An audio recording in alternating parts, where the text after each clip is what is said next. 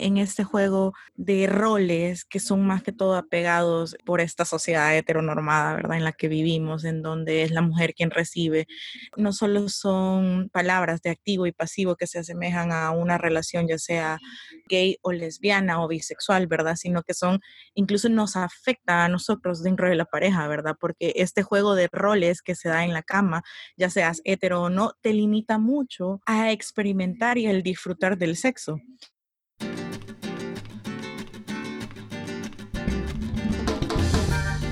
Todos los lunes es tiempo de coger, de que rompamos juntos los tabúes y hablemos de placer junto a Alejandro Carrá y Adela Bermúdez.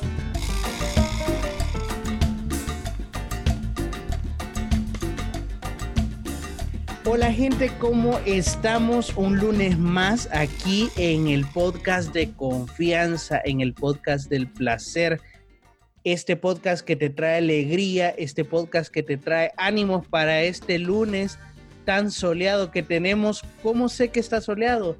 Porque mi corazón me lo dice. Aquí está a la par mía mi siempre fiel compañera Adela Bermúdez. ¿Cómo estás, Adela? Bien, espero que todos estén súper bien resguardándose en sus casas. Ah, recuerden que a pesar de que hemos vuelto a la normalidad, este es un proceso, ¿verdad? Hay que salir solo si es extremadamente necesario. Eh, nosotros estamos haciendo el podcast cada quien por su casa, ¿verdad? Pero creo que es lo importante que tratemos de acoplarnos a esta nueva normalidad y lo hagamos siempre guardando las distancias y todas las medidas de prevención. No queremos que se enferme. Claro, la situación no está como para salir a jugar, ¿sabes? O como para ir a vitrinear y la idea es que nos cuidemos todos porque te imaginas, se nos muere la audiencia, o sea, no tendría ningún sentido. Ustedes son la razón de nuestro podcast, ¿sabes? Es que son poquitos. es, que, por eso digo, o sea, si se mueren los cinco que nos escuchan, ¿qué sentido no. todo esto? Entonces, pero esa no, no me podría levantar en las mañanas, mis, mis cinco escuchan. Entonces, por favor, no se mueran, gente, no se mueran, los queremos. Pero bueno, el tema de hoy es sobre sexo pasivo y pleca o activo. Sobre estas terminaciones, estos conceptos que tenemos alrededor de si es pasivo, que si es activo. Y más que todo, ¿sabes? Se relaciona a las relaciones entre gays, entre hombre con otro hombre, pero también con, una persona que tenga un pene, ¿sabes? Con otra persona que tenga otro pene, pero... No, también son muy reconocidas en, las personas lesbianas o bisexuales. Y es que eso es lo que voy, al final lo que significa es esta como jerga en donde quién es el que penetra y quién es el que es penetrado, ¿verdad? Sin importar su sexo biológico. Sí, claro, claro. Recordemos que también es una dicotomía que se basa mucho en las relaciones hetero o en todo esto lo que va de la heteronormatividad, en donde hablamos de activo eh, y se les asemeja a la persona que tenía pene o tiene pene, ¿verdad?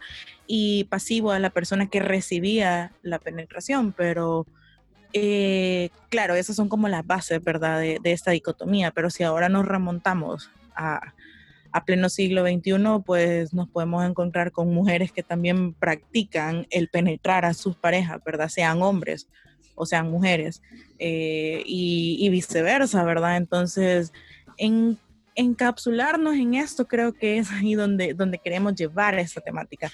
Claro. En, no cerrarnos en esos temas, ¿verdad? O en esos términos. De hecho, existe ese término que se llama pegging, que es la práctica sexual en donde una mujer ayudada, ¿no? Con una prótesis, con un juguete sexual, penetra a, su pareja, o puede ser su pareja, que es un hombre, ¿verdad? O una persona que tiene un pene. Entonces, sin embargo, esta es una de las grandes ideas, una de las grandes aportaciones que tiene la sexualidad hoy en día, y es que precisamente esta práctica del pegging, el hecho de que el hombre sea el pasivo, digamos, no significa que éste llegue a ser gay. Puede seguir siendo heterosexual, sin embargo, han encontrado placer a través del sexo anal, solo que esta vez en la persona que tiene pene, ¿verdad?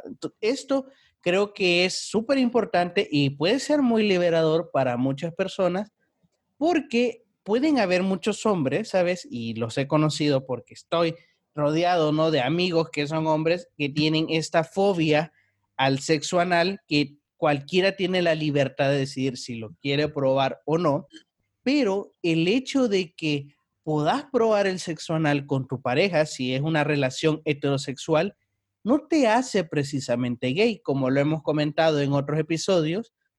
El punto eh, G, digamos punto G, pero realmente es el punto P, que es el punto que da placer o que estimula el orgasmo en un hombre, se encuentra en la cavidad anal, ¿verdad? Y este puede ser estimulado simplemente con eso, ¿no? A través de, un sexo anal o de jugar con el ano, ¿no? Entonces, al final, esta estimulación realmente es una estimulación, puede ser heterosexual, homosexual, eso es ya de cada quien, pero si vos te consideras un heterosexual, no quiere decir que te vas a hacer gay si probas el sexo anal con tu pareja.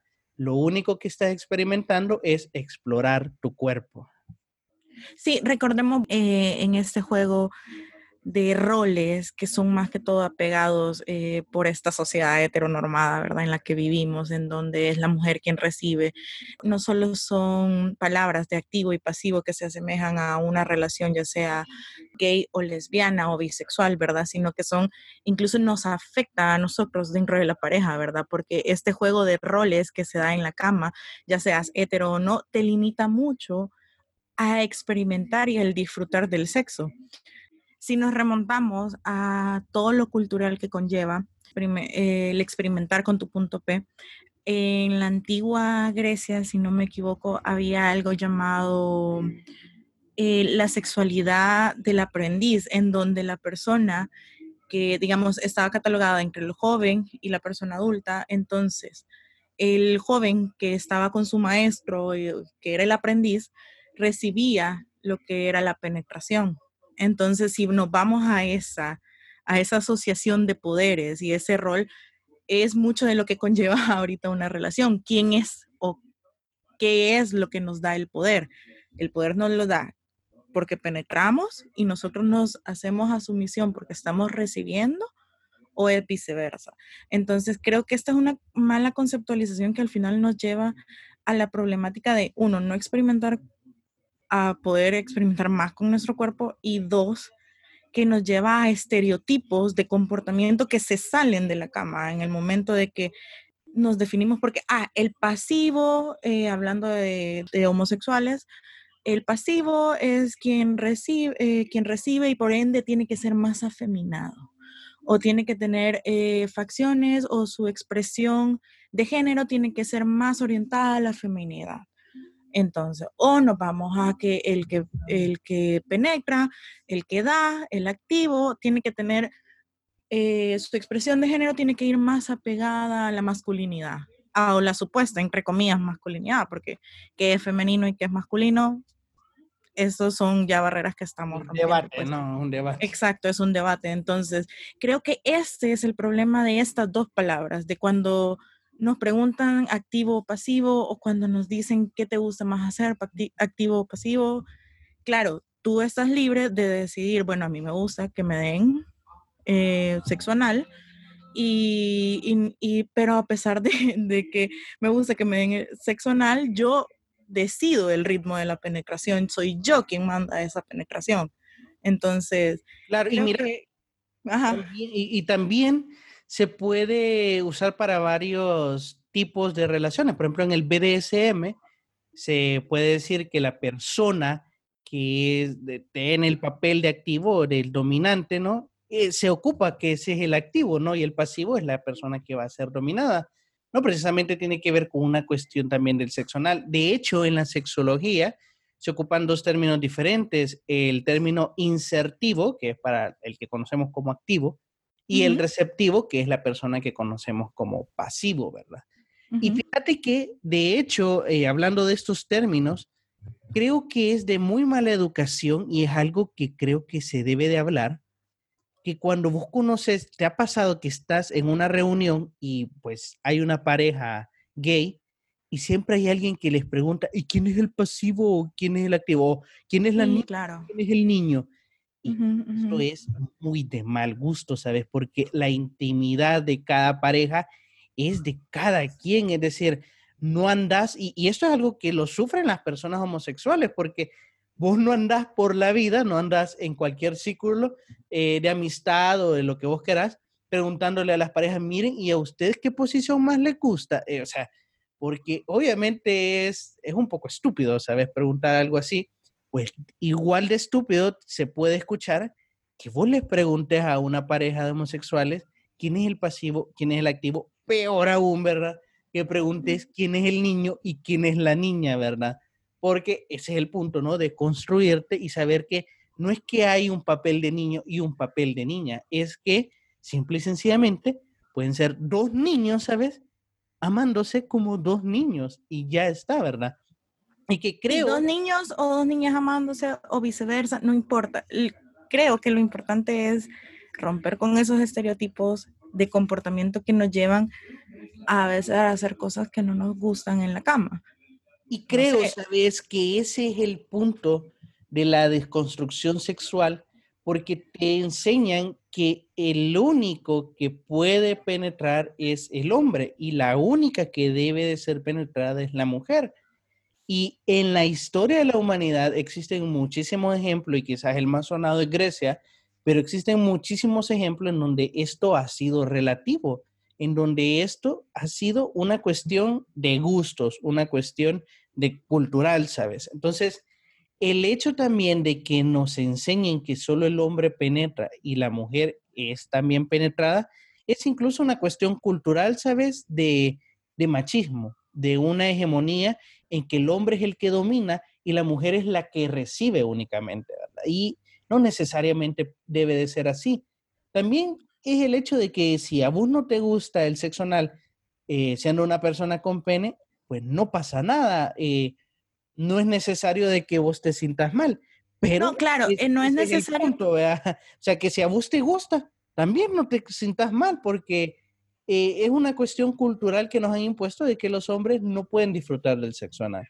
Sí, es que también vamos a esto de que hay una masculinidad frágil en la que actualmente vivimos, en donde todo se nos hace demasiado susceptible y, el hablar, incluso yo tengo amigos eh, heteros a los que me han dicho, sí, a mí me gusta, incluso me han preguntado, ¿me gusta el sexo anal? ¿Eso me convierte en bisexual? Y es como, ¿te gusta que te lo haga un hombre? No, me gusta que me lo haga mi novia. Entonces, no sos bisexual, punto. O sea, solo estás explorando una parte de la sexualidad, una forma de tener sexo, así como el sexo oral, así como eh, la masturbación.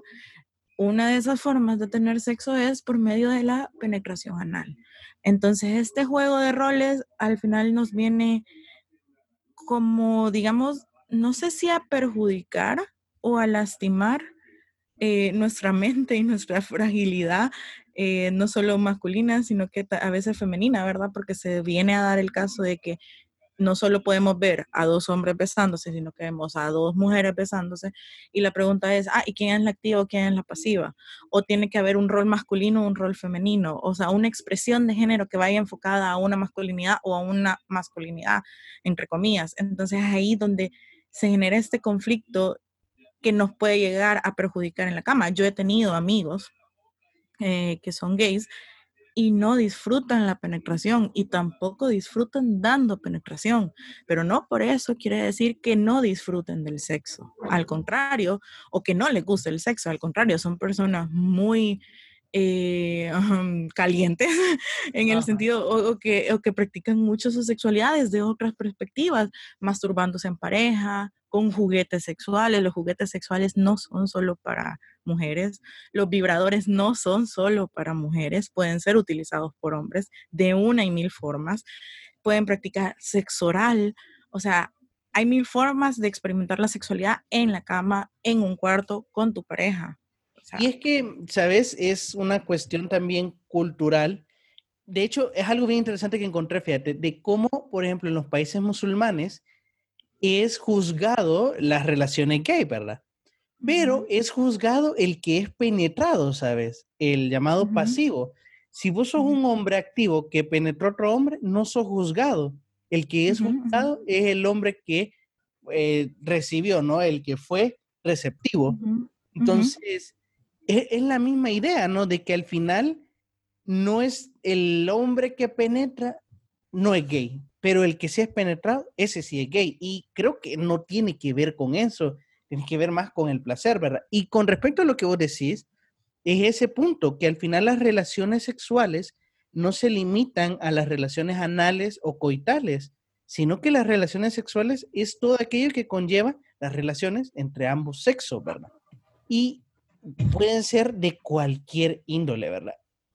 También fíjate, uno de los términos que encontré muy interesantes es el término activo participativo, que es el que se da cuando dos personas gay está el insertivo, ¿no? O lo que llamamos como activo, sí permite que sea penetrado por vía oral, es decir, que eh, él realice sexo oral a su pareja, incluso que puedan jugar con su ano, pero que nunca sea penetrado por la vía anal, perdón. Entonces, es otro tipo ya de enfoque, ¿sabes? Sí, es lo que creo que el término, o sea, que es un poco más explorativo y para no encasillarnos, lo que hablaban de activos o pasivos modernos, si no me equivoco, que es como una nueva forma de practicar aquello que ya está como establecido, ¿verdad?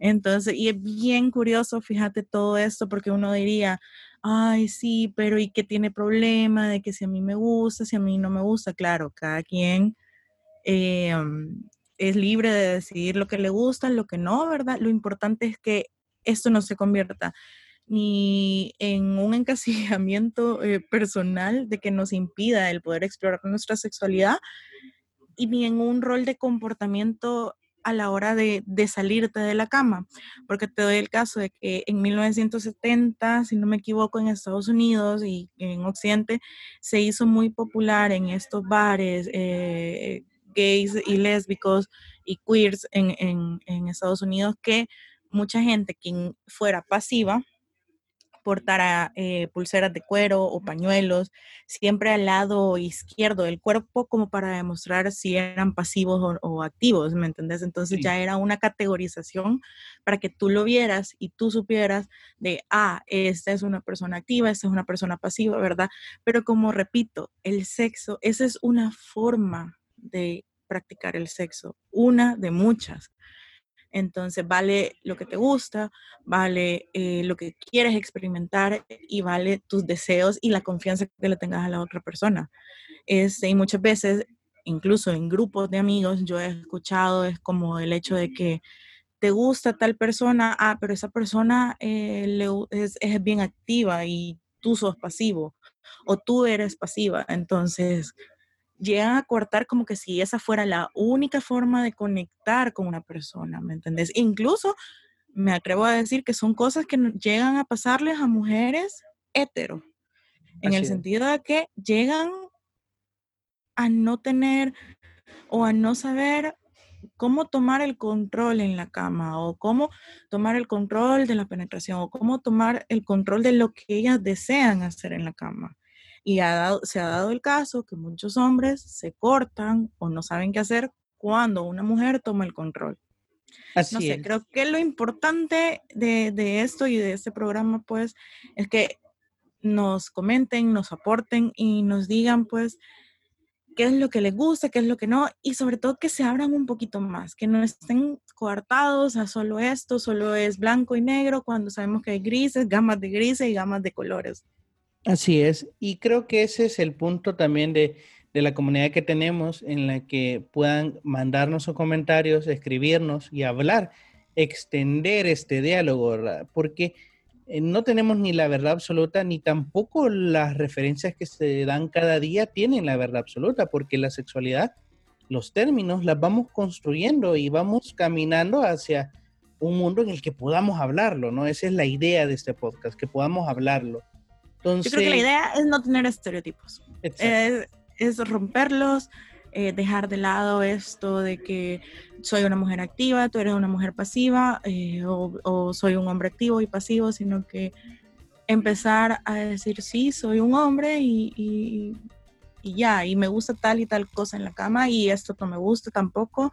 Y, y si te gusta bien y si te gusta también, o sea, lo importante es comunicarlo, hablarlo, sentirlo y sobre todo explorar, que eso es lo que más animamos en este programa, explorar, a no quedarte, si sos, sos un hombre hetero que nos estás escuchando y nunca has experimentado con tu punto P, explóralo, explóralo tú solito, explóralo con tu pareja, no te va a hacer menos hombre, como decía Ale hace un rato, no te va a quitar eh, no te va a ser bisexual, no te va a ser eh, una persona gay, es solo una parte de la exploración de tu cuerpo. Entonces... Claro, y es, que mira, al final nada te hace ni más hombre ni menos hombre. Simple y sencillamente sos una persona que experimenta su vida sexual. Además aquí los incitamos a que sean lo que quieran ser, así como, como las Barbies.